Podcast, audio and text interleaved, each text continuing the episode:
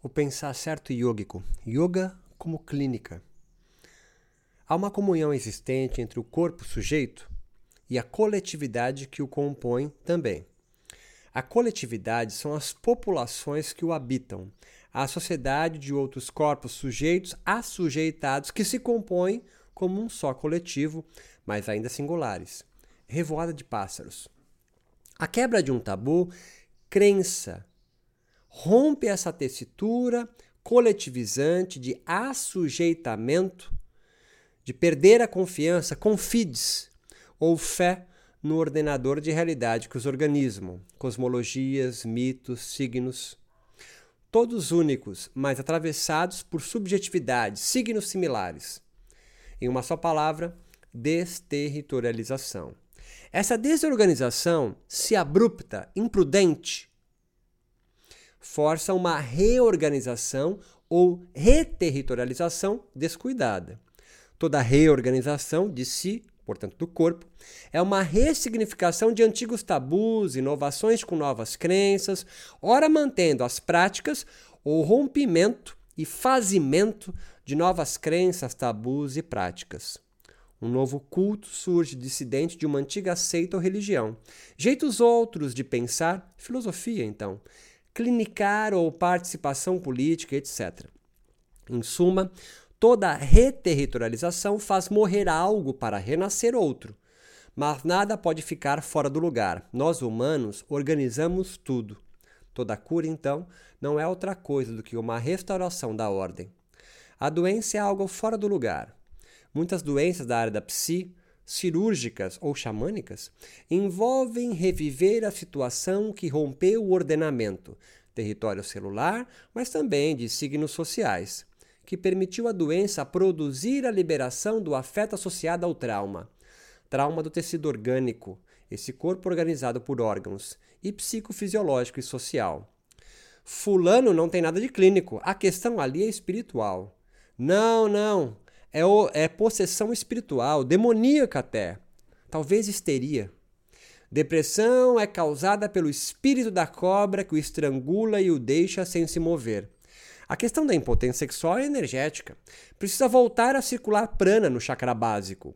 Ou o estresse o transtorno de atenção são inimigos de qualquer um a pensar certo.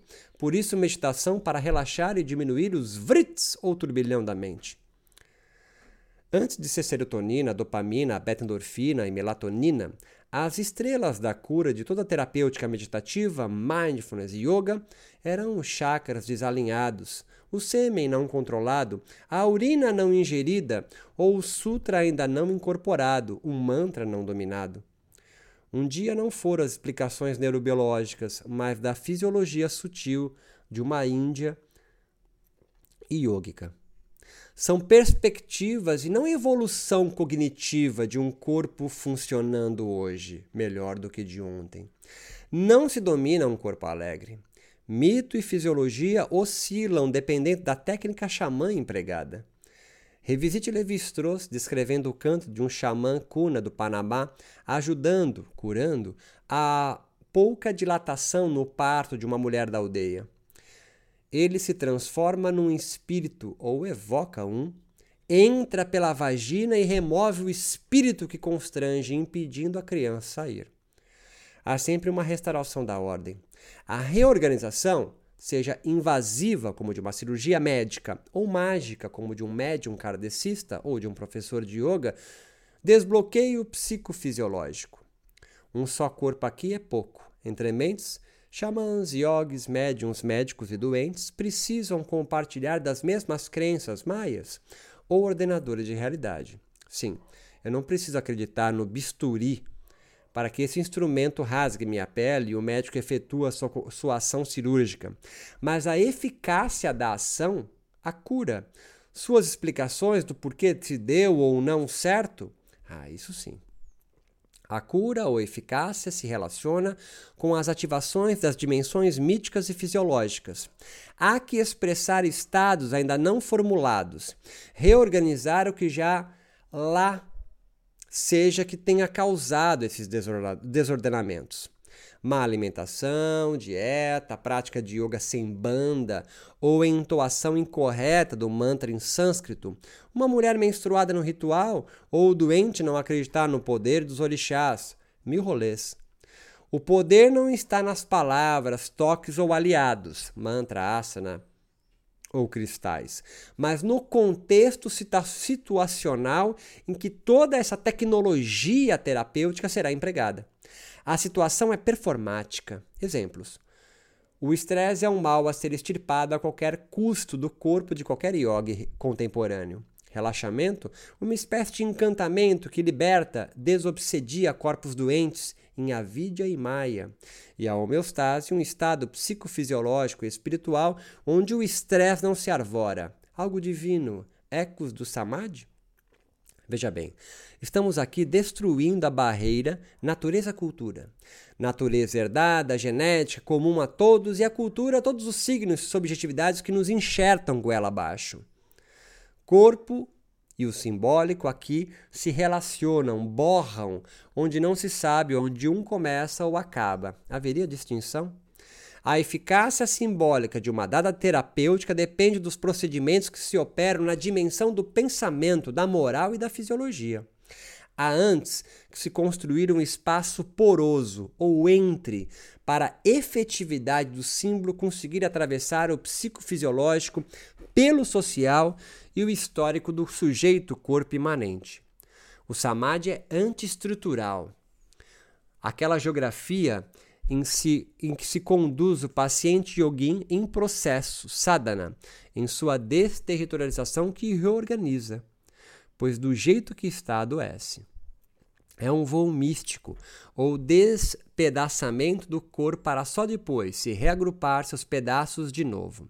O entre, aquela porosidade corpórea, precisa ser recriada para voltar a fazer passar, seja para sair um mal que adoece, ou deixar entrar o que restaura, cura, praniza, fluxos ou linhas de fuga, vivecas, o encontro terapêutico propriamente dito. Entenda, há uma lógica aqui.